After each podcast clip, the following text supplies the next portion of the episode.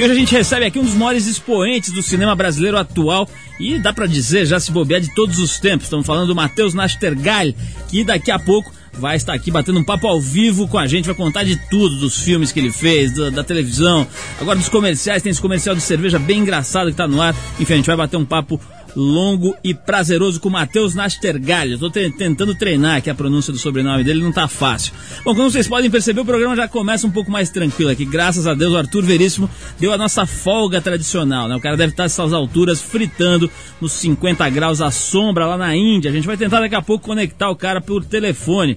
Nosso querido homem Coteca deve estar desfilando a sua cotequinha lá pelos lados da terra de Gandhi, Buda e do Dalai Lama. Daqui a pouco a gente tenta falar com ele por telefone. Tudo isso e um monte de coisa legal por aqui hoje. Daqui a pouco a gente fala com o Matheus. Vamos começar com uma musiquinha que eu pessoalmente acho uma das melhores, se não o melhor reggae de todos os tempos. E olha que isso é difícil, principalmente em se tratando de uma música que não é do Bob Marley. Eu tô falando do Peter Tosh, que tem aquele disco clássico, o álbum Bush Doctor, que eu acho que é o melhor do Peter Tosh. Foi lançado em 1978 e esse disco até chegou a ser censurado em vários países por causa de um selinho que tinha na capa que dizia assim, Scratch and Smell, que, que é alguma coisa como arranhe e cheire, e que, segundo, segundo a lenda, aí soltava um cheirinho peculiar de maconha. Pois é, o disco se chamava, se chama, né, Bush Doctor, existe hoje em CD, todo mundo já viu aí por aí, e a faixa que a gente separou tem a participação especialíssima do Mick Jagger, ele mesmo, Peter Tosh com Mick Jagger, o marido da Luciana, o marido não, né, o pai do filho da Luciana Jimenez, Mick Jagger. Vamos ouvir então Don't Look Back, um clássico do reggae do Peter Tosh, que esteve aqui no Brasil, aliás, perto dessa época, se não me engano, em 79. Fez um show inesquecível no finado Festival de Jazz no IMB. Vamos lá, Peter Tosh com Mick Jagger.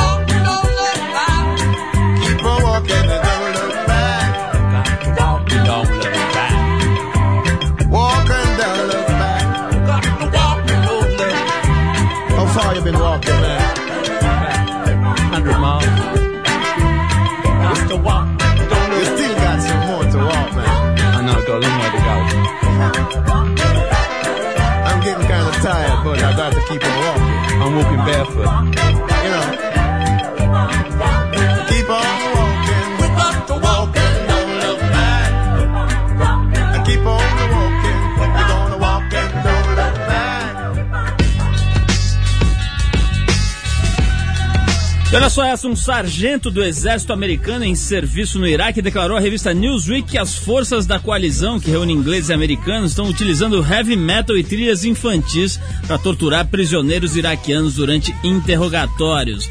As músicas preferidas pelos soldados seriam Enter Sandman, do Metallica, e Bodies, tema de abertura do Vila Sésamo. Segundo o sargento Mark Hadsell, Hadsell a ideia consiste em quebrar a resistência do indivíduo, deixando-o sem dormir e forçando a ouvir músicas que lhe sejam culturalmente ofensivas. Eles não aguentam, explica o sargento. Se você tocar essas músicas durante 24 horas, o cerebelo e o metabolismo deles começam a patinar, os pensamentos desaceleram e a força de vontade sucumbe. É aí que nós entramos para conversar com eles. Nos códigos da ONU, a prática de tortura física ou psicológica é considerada um crime contra a humanidade. Essa seria uma boa forma do Brasil contribuir né, para pra, as forças da coalizão. Né? O que tem de música ruim aqui para mandar lá, a gente pode usar aqui o nosso quadro Musiquinha Chata para abastecer. Agora, realmente, eu vi Metallica 24 horas, bicho. Acho que só o Beavis e o Butthead resistem. Olha só, ele tem 34 anos, estrelou 14 longa metra... longas metragens, como O Que É Isso, Companheiro, Central do Brasil e O Primeiro Dia. Fez personagens memoráveis como João Grilo no Alto da Compadecida e o traficante Cenoura no aclamado e premiadíssimo Cidade de Deus. No seu currículo constam sete prêmios de melhor ator. Estamos aqui com o descendente de belgas Matheus Nas... Nastergal, o ator que é um símbolo do cinema novo brasileiro. Matheus, boa noite. Obrigado por você ter vindo, obrigado por você ter aguardado até esse horário, né? Altas horas aqui, como diria o Serginho Grossman. E é um prazer ter você aqui, que acho que a gente não está é, é, não tá exagerando nem um pouco em dizer que você é um dos grandes nomes, é uma das grandes revelações do cinema contemporâneo brasileiro. Parabéns e obrigado por você ter vindo. Eu vou começar já perguntando sobre essa história, né? Como é que é essa história de você ter optado por uma trilha de ator um trabalho mais elaborado, mais sério, né? Eu soube até que você deixou de fazer um contrato com a Globo para poder se dedicar aos seus projetos, né? Uma opção meio difícil, uma opção que deve até deixar de lado um pouco a grana em função do, da tua, da, das coisas que você acredita, né? Eu queria que você falasse um pouquinho disso para abrir. É, eu comecei... Bom, primeiro, boa noite. É, foi um prazer te esperar, vai ser uma delícia. é, eu comecei a fazer teatro com o Antunes Filho, no CPT, e o Antunes é um cara que incute muito na rapaziada que passa lá a ideia de que ser ator tem uma função, de que existe uma função social no fato de ser um ator. Quer dizer, é, não é não é uma tentativa de ficar famoso, de ganhar grana, fazer novela, nada contra isso tudo, mas tem algo a mais aí. É uma entrega, é um desejo de prestar um serviço para a sociedade. Eu acredito que a sociedade precise que algumas pessoas se entreguem para os personagens para que, que, que essa sociedade possa purgar, possa se livrar de alguns sentimentos encruados, para que ela possa realizar algumas catarses, enfim, limpar um pouco a alma da humanidade é função do ator. Por isso, meu envolvimento com o teatro e depois daí com o cinema e a TV, sempre passaram um pouco por essas ideias que eu, que eu aprendi logo ali no início. Quer dizer, não estou aqui para ganhar fama nem dinheiro, estou principalmente para cumprir uma função Uh, e, eu, e, eu, imagino ter talento para isso, eu me, me ofereço para isso com a maior alegria. Agora, Matheus, tem uma coisa que é genial, que pelo menos nos tempos mais modernos aí, as pessoas que fazem o que realmente gostam começam a ganhar dinheiro por consequência disso. E você deve estar tá ganhando mais grana, porque você tem feito filmes mais importantes e comerciais, etc. Como é que é? Já deu agora, agora de uns tempos para cá, você, você dar uma, uma relaxada com relação à parte financeira? Não, uma relaxada total não deu. Eu não fiquei rico, nem acumulei muitas posses. Talvez isso seja até resultado de uma desorganização. Mas então você gastou tudo no shopping, não é possível. Não, cara, eu vou te falar assim, o cinema brasileiro não é ainda um cinema que pague muito bem seus atores. É, é que eu não acho nem ético nem legal ficar falando em números mesmo. Mas eu não ganho super bem. Nenhum ator brasileiro ganha super bem para fazer um filme. E como você falou, eu não tenho um contrato fixo com a Rede Globo justamente para poder fazer cinema, para poder fazer teatro. E em teatro eu normalmente escolho uns projetos complicados, com um elenco grande, peças de risco financeiro, eh, mas de muito prazer artístico, assim, coisas que eu acho relevante, relevantes e que, e que, e, e que me estimulam mais do que a grana. Então eu tô tranquilo, assim, eu, eu moro num apartamento alugado no Jardim Botânico no Rio, bacana, perto do mato, tenho meus quatro cachorros ali, Uh, posso viajar no fim do ano, uh, não tenho casa própria, não tenho carros, investimentos, não tenho. Mas não tô matando um cachorro a grito. Acho que dá para manter a onda como tá sendo, assim. Fazer filmes, escolher os personagens, perceber a vocação dos projetos nos quais eu me meto. Que isso eu acho uma coisa importante. Essa coisa da vocação, aquilo que eu tava falando no começo tem um pouco a ver com isso, sabe? O que, que é a tua vocação? É provavelmente você fazer aquilo que você pode fazer de melhor para você mesmo e para as pessoas, para todo mundo. Então, a vocação dos, dos projetos é muito importante para mim. O que, que um filme está querendo dizer, o que, que um personagem dentro de uma minissérie, ou até mesmo dentro de uma novela, eu nunca fiz novela, mas o que, que esse personagem, a, a serviço de que ele está sendo é, construído, enfim eu, eu posso ainda ter calma para fazer essas coisas. É, de vez em quando aperto o calo, eu fico mais sem grana. Agora eu, eu produzi o Wojciech, que é uma peça grande. E tô aqui em São Paulo, inclusive, ensaiando e vou estrear no dia 6, lá no Sesc Belenzinho. Wojciech, o brasileiro. É uma peça grande, com um elenco grande, tem gente do Brasil todo. Eu, como produtor, tenho que trazer todo mundo, hospedar as pessoas, pagar salário, alimentação das pessoas. Então, por exemplo, no final do ano passado eu estava apertado de grana. Eu tinha me dedicado muito ao projeto, parei de fazer cinema para fazer o Wojciech e não estava contratado da TV, como sempre. Então fiz o comercial da Antártica. Aí quando o calo aperta, eu, aí eu sou obrigado a, a dar uma ralada, assim. Mas tem dado para escolher com, com calma e carinho os personagens. Matheus, tem uma passagem muito legal. Eu entrevistei o Fernando Meirelles bem antes do lançamento do Cidade de Deus e ele já me contou aquela altura dessa história de que ele tinha conversado com você para fazer o filme, depois passou um tempão, você foi fazendo trabalhos ganhando uma certa projeção, e a ideia dele original era de trabalhar com não atores, ou pelo menos com atores é, que não fossem famosos, que não fossem muito expostos. E de repente você estava meio famoso, bem conhecido, e aí começou a hora de realmente filmar ele, e você encontrou com ele e tal. Bom, aquela história, né? Ele, ele chegou para você e falou: olha. Matheus, acho que não vai rolar, porque eu estou querendo fazer com não atores. Eu achei incrível essa, essa, isso que ele me contou, de você ter mergulhado e se comprometido com eles, dizendo assim: olha, eu vou sumir no filme, né? Foi mais ou menos uma coisa desse tipo. E de fato você sumiu. Eu queria saber o seguinte: como é que você fez para virar um não ator, né? Quer dizer, por mais que você seja esperto e, e, e que tenha a manha de, de, de, se virar em mil coisas diferentes, você acaba tendo um, um certo treinamento ali, uma, uma manha de olhar para a câmera e tal, que os outros não têm. Como é que você fez essa lavagem cerebral para virar um não ator naquele filme?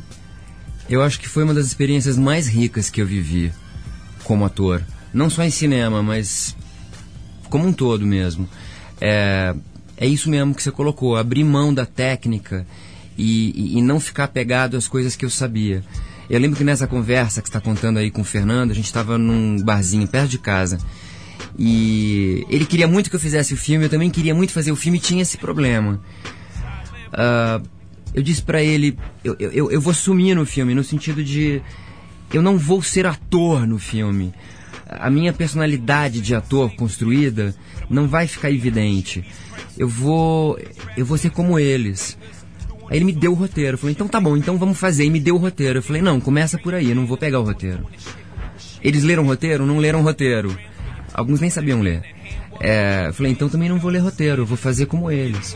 Então a gente ensaiava as cenas, a gente uh, sabia mais ou menos a trilha da cena. Você não decorava texto, então? A gente quase não decorava texto, todos nós. Hum. A gente sabia a trilha da cena e algumas frases-chave, chaves mestra, frases mestras, assim, a gente tinha que dizer para o filme andar. Então a gente se apoiava nessas boias de salvação e o resto era um pouco improviso. Uh, às vezes estava contracenando com um menino de 6, 5 anos que podia não responder aquilo que o roteiro previa, assim. Então você tinha que estar aberto para tudo. Aí filmava-se 20, 25 vezes cada cena e depois na edição se escolheu os, me os melhores pedaços do, de, cada, de cada cena. Eu fiquei livre, aberto, assim, tentei esquecer onde a câmera estava e, uh, e, e tentei deixar que os meninos me guiassem também. Foi, foi incrível, assim. É, é, um dos únicos trabalhos meus que eu assisto com calma. Agora, Matheus, vem cá, a gente vê aqueles, aquelas uh, biografias do Alpatino, não sei quem, aí o cara pega e engorda 52 quilos pra fazer o filme, faz imersão no universo do boxe para fazer o uhum. touro indomável e tal. Como é que você virou o diabo ali? Porque você encarnou ali o Boitatá naquele filme, né? Quer dizer, gente... de repente o cara calminho, ator, não sei o quê, chega ali no filme e vira o Exu Tupã tranca-rua. Como é que você faz para se transformar? Quer dizer, teve algum laboratório? Foi, foi visitar o Fernandinho Beiramar antes? Como é que você fez? Cara, eu já tinha filmado num, numa favela durante o primeiro dia com o Valtinho Salles. E ali eu tinha convivido bastante com um certo universo que se aparentava ao do Cidade de Deus. E a gente filmou muito na Cidade de Deus. O que significa filmar em meio a uma espécie de, de guerra muda gente passando com metralhadora perto do set, os traficantes mesmo fazendo policiamento do set, a energia do local, o jeito das pessoas te olharem, andarem, o, o, medo até de chegar até ali, começaram a fazer parte da composição do meu personagem. Quer dizer que na hora que a barra pesa pro cenoura e pesa no filme, eu estava todo cercado do ambiente propício para deixar isso aflorar em mim, assim. Agora, eu tenho dentro de mim violência, eu, eu, eu, eu, tenho dentro de mim também essas coisas todas. É assim, sou um cara bem nascido, fui bem criado, gosto de arte, tenho uma certa delicadeza na visão que eu tenho de mundo, então eu não descambei para uma coisa violenta, mas eu também conheço o meu interior e nessas horas eu pinço, sabe? Uma coisa mais agressiva, sobrevivente, né? Que é o que deve acontecer com as pessoas que passam fome, que são obrigadas a entrar para o crime para viver. Deve existir um coringa do mal aí, entre aspas, para que você possa viver num mundo tão injusto, né? Sei lá. Quer dizer, dentro de você tem uma Maria da Conceição Tavares adormecida aí, que de repente vem à tona, né? Matheus, vamos dar uma pausa aqui, vamos ouvir um sonzinho, a gente já volta. Eu quero falar um pouco mais com você sobre televisão, cinema e sobre umas outras coisas aqui, sobre um prêmio que parece que você ganhou aí. Vamos ver aqui o Stephen Malkmus. Um lançamento, o cara era ex-líder do Pavement. Vamos ouvir o que ele está fazendo agora sozinho, Water and a Seat.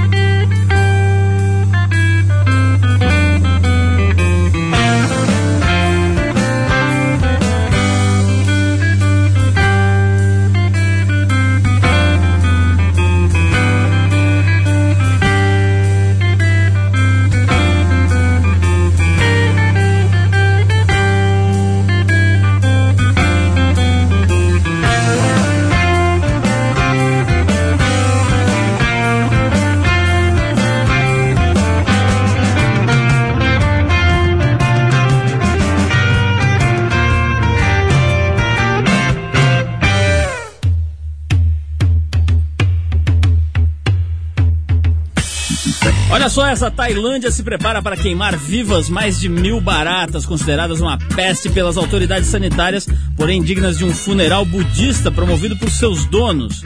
É que as baratas gigantes de aproximadamente 10 centímetros de largura são mascotes muito populares na Tailândia, mas sua criação foi proibida por dispersarem, por, por alastrarem, do, espalharem doenças perigosas. As baratas serão incineradas num forno para lixo do hospital de Bangkok, a capital do país. O Arthur Veríssimo, se estivesse aqui, ia estar tá vibrando, né? Ia estar tá soltando aqueles, aqueles sons que eles falam, hum, hum. Mas para tranquilizar seus donos desamparados, o chefe do Departamento de Controle de Enfermidades, Charal Twinhu Tripong, adiantou: Logo realizaremos um ritual budista para as pobres almas. Diferentes das baratas normais, as gigantes não voam e se alimentam de vegetais e de insetos mortos. Em habitat natural, elas são encontradas apenas em Madagascar. Agora é o seguinte, bicho, barata de 10 centímetros de largura, quer dizer, você imagina que ela deve ter o quê? Uns 30 de comprimento. é. Barata é um sapato, né? Hein? É um mocassim que anda, né? Olha só, o, o Matheus, a gente está aqui, conseguimos fazer contato por telefone com o seu Jorge, que, para quem não sabe, né, além de ser um músico excepcional, já teve aqui no programa com a gente. Ele fez, teve uma atuação brilhante no Cidade de Deus. Maravilhoso. Fazendo o papel do Mané Galinha, né? Um papel incrível meu que ele parceirão, Meu parceirão lá desempenhou com, com maestria mesmo. O seu, seu Jorge que esteve em Paris esse ano, finalizando as gravações do CD dele, etc. Seu Jorge, está na linha, está escutando bem aí? Alô, rapaziada, boa noite. Boa noite, e... e... saudade. que bom. Beleza, parceiro? Surpresa boa. Tranquilo, alô, rapaziada, boa noite, tudo bem? Seu Jorge, boa noite, obrigado por você ter atendido a gente essa hora. É o seguinte, tá o Matheus aqui à disposição dos ouvintes e à sua disposição. Eu queria que você, que foi parceiro dele nesse filme, como eu disse aqui, não sei se você ouviu, teve uma atuação brilhante, emocionante ali no filme. Muito obrigado, foi fantástico trabalhar com aquela turma toda, grande escola, com o Mateuzinho, então então, aproveita, aproveita e vê se aquela pergunta que você esqueceu de fazer ali, o filme acabou e não deu tempo de fazer, aproveita aí o cara todo ouvidos para você. Ah, não sei, assim, Matheus, hum. sei lá, hum. eu gostaria de saber de você, né, o, o, filme eu sei que foi ótimo, né, foi bom, a gente viveu tudo, aquele momento bacana. Foi uma intensidade bonita, é, né, João? É, bacana pra caramba tudo aquilo, generosidade de todo mundo trabalhando, mas o que eu quero saber de você, assim mesmo, hum. é sobre teatro. Hum. O que voz é que tá, tá, tá por aqui de novo, vai estar tá em São Paulo, você está com outro projeto, teatro. Você é um, um ator fantástico e eu adoro ver você no teatro. Ó oh, Jorge, estou aqui ensaiando já o Voisek no Sesc Belenzinho. Lindo. Aí chegou o pessoal todo da Paraíba, o grupo Piolim. Estamos ali, Marcélia Cartacho, estamos ensaiando e vamos estrear. Eu tô animadão, cara. Eu acho, acho essa peça importante. É, eu acho que essa história, o Bichner ter escrito isso há tanto tempo atrás, uhum. e quando você monta, você saca que, infelizmente, o texto é atual, assim, infelizmente você ainda tem que montar o texto. Sim. Isso dá um sentido, assim, pra minha vida. Eu, eu sempre, quando eu me perco um pouco pelo mundo, assim, eu me encontro lá no teatro, sabe? Sim. Eu, eu, parece que eu encontrei minha função, parece que a vocação se encaixa comigo. Sei, se afina, é, né? Eu, é, eu pago, eu pago com a carne a minha existência, sabe? Eu me sinto aliviado, assim, é, é tão bom. Pô, cara. Seu Jorge, eu deixa, tô com saudade deixa, disso, cara. Deixa, deixa eu atrapalhar o papo Sim. de vocês aí. É. Eu, quero, eu, te, eu, fiz uma pergunta pro Matheus aqui no Sim. começo da entrevista, que eu quero fazer a pergunta ao contrário para você. Eu perguntei para ele o seguinte: o cara é um ator de São Paulo e tal, quer dizer, acostumado com o meio da arte, da sofisticação no sentido da, da cultura e tal. De repente ele é jogado no meio de um, de um filme com, com um papel que ele tinha que virar o diabo ali, né? O cara era o traficante temido, espalhava o terror ali né, pela, pela cidade de Deus e tal. Você, a história foi um pouco diferente, né? Você vem de uma, de uma situação mais rude, mais casca-grossa ali, viveu na rua, etc. E de repente tem que representar um papel que era o cara que segurava uma certa dignidade ali no meio da bandidagem, etc. E você não, não teve o preparo, imagino eu, aí que o Matheus teve, de teatro, de escola e tudo mais. Como é que você faz para encarnar um personagem desse tipo que é bastante diferente da tua realidade ali? Como é que você faz para incorporar, baixar o santo ali? Na verdade, o na verdade, o que acontece é que eu vinha da mesma enfermaria, talvez, né? Que aquele, que aquele mesmo personagem. E quando eu aceitei fazer, e que eu vi o, o, que, o que eu tinha para fazer, o material que era, e, e, a história que era, né? Eu, eu, eu percebi que eu tinha um pouco, muito pouco tempo para colocar sentimentos que eu já tinha esquecido, né?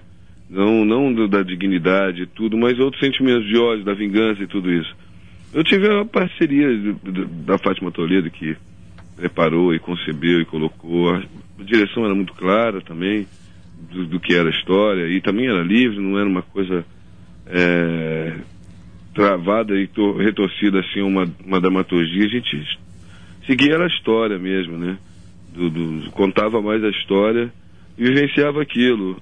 Não é muito difícil, não. Não é uma coisa difícil, nem é uma coisa de longe de, da, minha, da minha visão, né? Mas é que você é talentoso, Jorge. Ô, oh, sorte. É. Ô, Jorge, que, deixa eu te perguntar uma coisa. Primeiro que eu queria te agradecer por você estar com a gente querido, essa hora. Mó barato falar. E queria te perguntar o seguinte, para finalizar, como é que é isso? O que, que a gente pode esperar desse CD? Eu sei que você andou por Nova York, aí uns amigos meus te encontraram lá, e depois Sim. você foi para Paris, né? Sim. O que, que você está aprontando aí para esse CD cara, novo? eu tô muito feliz porque o Cidade de Deus foi muito bom, sabe? Colocou é, quase todo mundo bem, assim, lá fora. Quase todo mundo não, colocou todo mundo bem, o filme coloca, bota a gente tão bem assim, então toda a crítica descobriu o meu trabalho como músico, o público tem descoberto o meu trabalho como músico na Europa, sobretudo em Paris, eu já trabalho já há uns três anos para cá, uns quatro, então enfim, eu fiz um disco agora que eu tinha feito o primeiro disco, que era o Samba Esporte Fino, com muita coisa, e agora eu fiz um disco quase nada, um disco sobre violão, voz, cavaquinho, percussão, muita música brasileira, é, buscando mais um trabalho de raiz, cantando samba, cantando bossa, cantando Elvis. É um disco que sai talvez no, tá pra, previsto para setembro, outubro na Europa e, e, daqui a um tempo sai aqui no Brasil, se tudo der certo. Ô Jorge, o, o, o, samba ficou com você, né, nego? Não, você tem essa responsa, né, Mas nego? tem muita, muita que gente lindo. pra dividir aí, tem Pretinho, tem... Muito bom, Jorge, acho tua vocação incrível.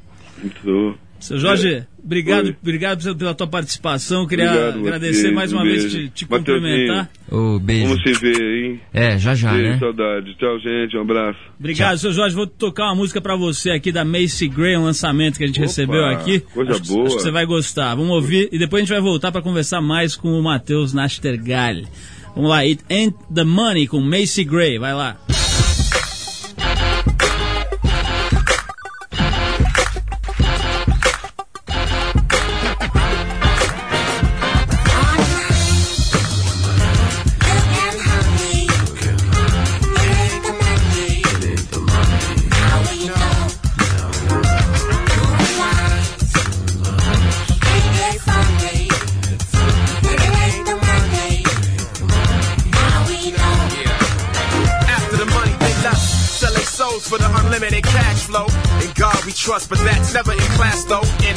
WorldCom, CEO assholes, a monopoly to collect whenever they pass go.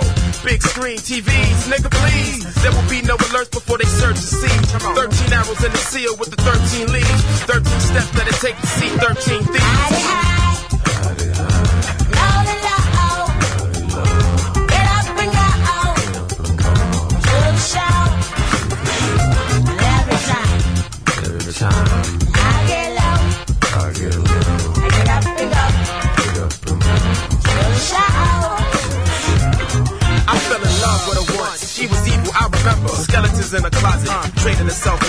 Stayed inside of my wallet. I know women who couldn't have her who became alcoholics. In the fetal position, bent over toileting. Calling for Earl with pains in their bladder. Uh, so people listen when I tell you it really don't matter. Bet you giving head to a movie star. Bet you got a llama riding in your car. Bet you got a TV built in your jet ski.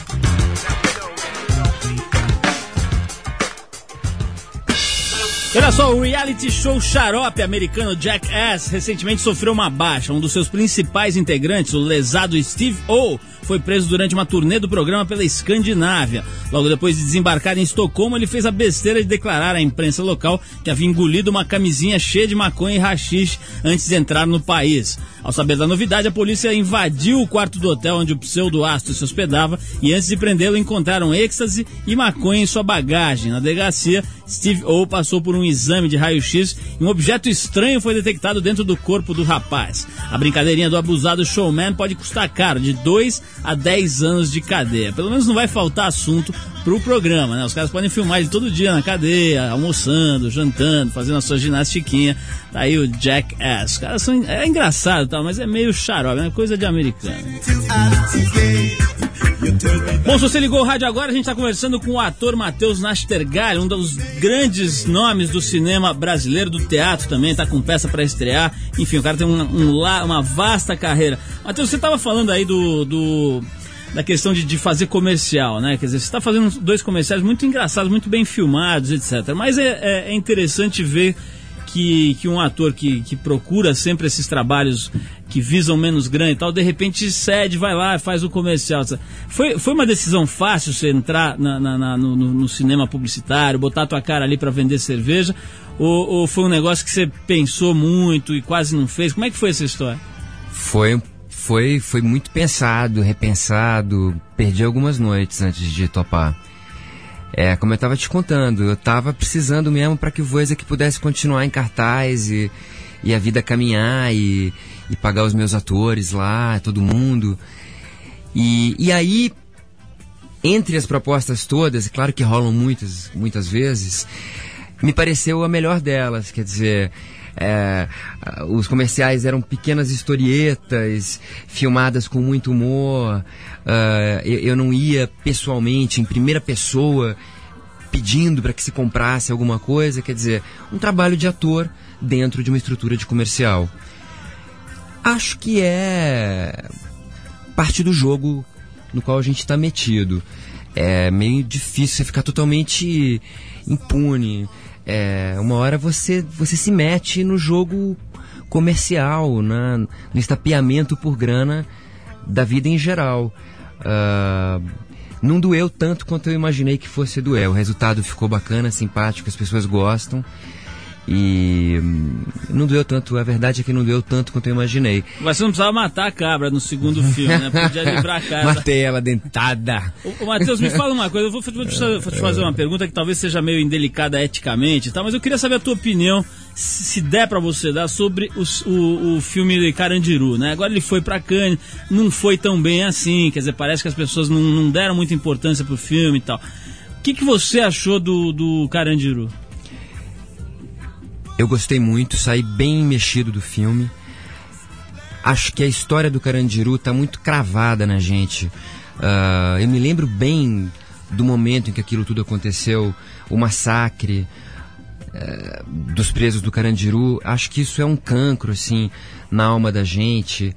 E acho que o filme tem esse carisma a princípio.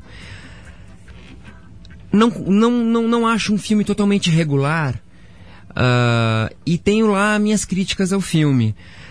Agora, o carisma do, do tema sugerido é tão grande, uh, aquilo, aquilo passa pelo coração da gente de um jeito tão violento que em alguns momentos eu, eu mandei a crítica às favas e fiquei assistindo aquilo. Saí do filme muito mexido. Agora não tenho certeza do quanto eu estava mexido por causa do filme só, em si, a maneira como ele foi feito, montado e tal, ou, ou, ou em que parcela também por ele ter uma carga verdadeira, tão recente e tão forte para mim. Agora deixa eu fazer uma pergunta que é mais fácil, eticamente, pra não te colocar numa saia justa. Quem foi, a- na sua opinião, a melhor atuação, o melhor trabalho de ator ou de atriz no filme do Carandiru? Ah, eu acho que tem uns bons trabalhos lá mesmo. Eu acho que o Milen Cortaz está muito bem. Ah, que é aquele cara que acaba virando evangélico. No final tem uma cena bonita chorando na chuva. Tem uma coisa visceral, visceral dele, assim. É um ator que está estreando em cinema, ou pelo menos a gente não conhece muito o rosto dele. Eu já era amigo dele, conhecia ele há um tempo. Mas bom ver alguém que você ainda não conhece. Eu, eu fiquei lembrando da sensação que as pessoas tinham quando eu comecei a fazer cinema, de quem será esse cara, assim? Eu achei esse um, um trabalho para se prestar muita atenção no, no Cidade de Deus. No, no, no Carandiru, no Carandiru. Agora, o- os trabalhos em geral são muito bons lá. E é um elenco enorme, assim, muito bonito o trabalho de direção. Difícil fazer com que todo mundo esteja tão envolvido. Tem um momento ou outro que eu não gosto tanto, mas eu sou um ator, sou crítico pra caramba, né? Matheus, falar em ator, né? A gente soube agora, não sei se você tá. Parece que nem você tava sabendo, né? Que você foi indicado pro prêmio de melhor ator do The Latino Media Image Award. Acontece dia 29 de maio no México. Cidade de Deus também foi indicado. É, é primeiro prêmio internacional que você é indicado, não? É, a primeira vez, eu fiquei sabendo aqui na rádio. Você vê que esse programa até que valeu a pena você ter vindo, né? Pois Pelo é, cara. você leva. Agora você também foi convidado, tô vendo aqui, para participar do filme Man on Fire, que terá participações do Denzel Washington Jr. e direção do Tony Scott. Como é que é isso aí, receber já eh, propostas para esse tipo de filme? Filme aparentemente uma mega produção, né? Para ter esse tipo de ator. Parece que é. Ó, eu tô aqui fazendo meu Wojciech. aqui na nossa terrinha. Como é que são? Como é que aparecem esses convites? O cara liga na sua casa, manda um, um fax, como é que é? Através da O2, que foi Ah. a produtora do, do Cidade de Deus, é que eles me, me procuraram. E a gente anda conversando. Como eu tô. Como eu vou entrar em cartaz, eu não sei se vai ser possível fazer. Mas acho que você- o que você quer saber é uma- como é que eu lido com isso, o que, que eu penso disso, né? Isso, obrigado, obrigado. Aquelas perguntas Adiantando. capenga, né? Pergunta que não Ah, pergunta. É, achei, achei bacana, fiquei achando que. Que bom que, que, que o carisma do filme tocou o, o- o mundo fora do Brasil. É um filme de guerra. Quando eu assisti o Cidade de Agora, Deus. só- agora, dessa vez vem um tutu gordo aí, não vem, não? Eu espero que sim, Pô, né, pelo bicho? amor de Deus. Produção do colonizador. o colonizador Exatamente. tem que mandar Tem que algum. pedir uma verba aí. É, é eu- não, eu acho que se for, se for rolar, eu vou, eu vou, vou querer ganhar, ganhar gostoso, né? É nova. Aí, aí, mas eu não sei se vai dar, assim. Mas fiquei, fiquei honrado. Matheus, eu vou bacana. negociar esse contrato aí pra você. Já vi que você não Te gosta. 10%, você, cara. Você não deve gostar de vender o teu próprio Eu trabalho. tenho horror. Já Aqueles percebi. papos em- e, e- fazer captação de recurso pra teatro. Se o Arthur então. tivesse aqui, já ia querer ser empresário do Matheus. Vamos conversar depois, eu te apresento pro Gugu. Né, Todo mundo ele quer apresentar pro Gugu. É. Quando eu tava eh, fazendo a captação pro Voice, o que eu tomei de café, quase fiquei com uma gastrite. Você tem que sentar com as pessoas, tomar muito café, muito café, muito café, as pessoas querem tirar uma foto e depois não te dão o patrocínio. É uma coisa incrível, mas a Brasil Telecom deu. Foi bom. Matheus, é o seguinte, a gente vai ter que encerrar. Queria agradecer muito, foi Ah. Super gostoso aí bater esse papo com você. Já, pô, era teu fã aí de, de- desde o do, do. Como é que chama aquele, aquele filme que você fez, do Alto da Compadecida? Achei genial a tua atuação ali. Fazia Obrigado. dupla com o. Com Celton. Celton Mello, né? Uhum. Uma dupla inesquecível, né? Os dois xarope ali andando pra lá e pra cá.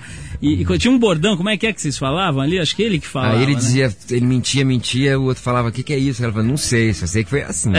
É muito bom. muito boa essa história. Bom, enfim, parabéns aí pelo teu trabalho, que é, é genial. É, é bem legal ver que tem gente ainda que não tem o dinheiro como primeira pri- e única prioridade na vida, né? Você tá visando outras coisas, isso fica claro e acho que acaba trazendo mais grana no final aí como consequência. Obrigado, parabéns de novo.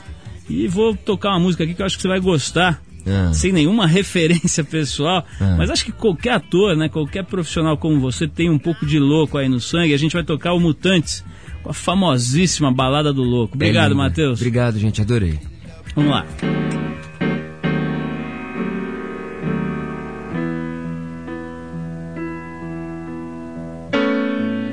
Dizem que sou louco por pensar assim. Se eu sou muito louco por eu ser feliz, mais louco é quem me diz e não é feliz. Feliz. Se eles são bonitos,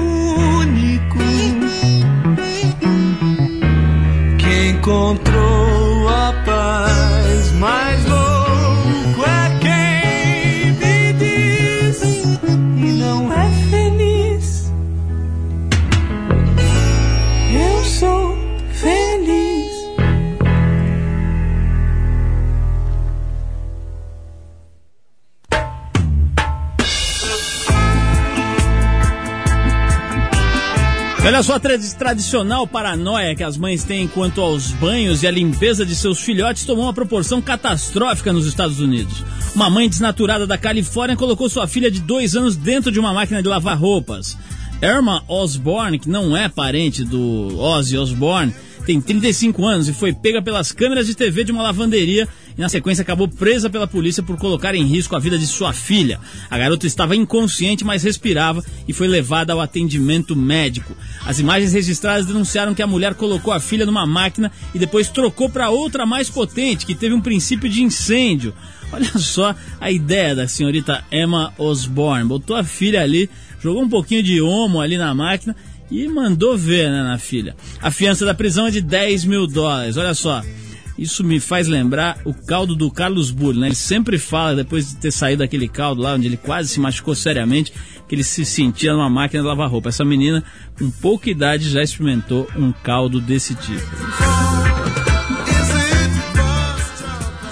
Olha só, você que acompanha o nosso programa sabe que a gente tem feito aqui o quadro chamado Eita Musiquinha Chata, que traz à tona aquelas músicas que infernizam a cabeça das pessoas, aquelas que colam e não, não vão embora de jeito nenhum. Bom, sendo assim, nada mais justo que também dar voz ativa aos músicos que têm suas criações praticamente execradas pelos convidados desse nosso quadro. Na curta existência do quadro Eita Musiquinha Chata, a canção campeã absoluta de votos, a que mais atormentou a cabeça dos artistas, a mais, mais detestada pelas personalidades que aqui pisaram, foi o hit Eguinha Pocotó, de autoria deste verdadeiro Tom Jobim é, da atualidade, que é MC Serginho. Pois é, hoje quem está aqui para tacar pedra e escolher qual é a canção que mais atormenta sua própria cabeça é ninguém menos que o próprio criador do clássico Eguinha Pocotó, uma espécie de Vila Lobos da atualidade, MC Serginho. Pois é, o cara vai deixar de ser vidraça hoje e vai passar a ser pedra. Vamos ouvir então quem o MC Serginho escolheu para detonar. Qual será a música que o MC Serginho acha que é pior que a dele? Vamos lá. Boa noite, galera da Trip. Boa noite, Paulo Lima. Aqui é o MC Serginho. É, é, é, é. Sabe aquela musiquinha chata que fica na cabeça que você não gosta? Vou dizer por quê. Porque humildade é praticada, hein? É, não é falada. Você já foi mais humilde. Você tá ligada no que eu tô falando? Você já foi mais humilde. Valeu, Trip. Um beijo. Tá ligada no que eu estou falando? Nossa, essa musiquinha é desgraçada, eu nunca tinha ouvido esse, essa droga. Eu preciso chamar o João Gordo pra me ajudar nesse quadro aqui. Ele que gosta de detonar, mas essa é desgraçada. Do que, que é latino isso daí? Nossa senhora. E a Kelly que tatuou o nome do cara no pescoço, né, tadinho?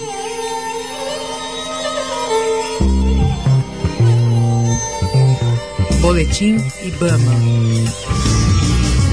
Bom, você já sabe que a gente faz aqui toda semana um boletim para divulgar o que o Ibama tem feito para preservar o nosso meio ambiente. Eu gosto dessa trilha, que é uma mistura de Bambi com Dini, é um gênio, mas é o seguinte, pelo menos serve para ambientar você na, nas histórias que a gente traz aqui toda semana. O Ministério de Meio Ambiente divulgou a semana passada a nova lista dos animais da fauna brasileira que estão ameaçados de extinção. A relação é super triste, você começa a ler e dá uma enfim, dá aquela sensação de que a humanidade realmente é um lixo.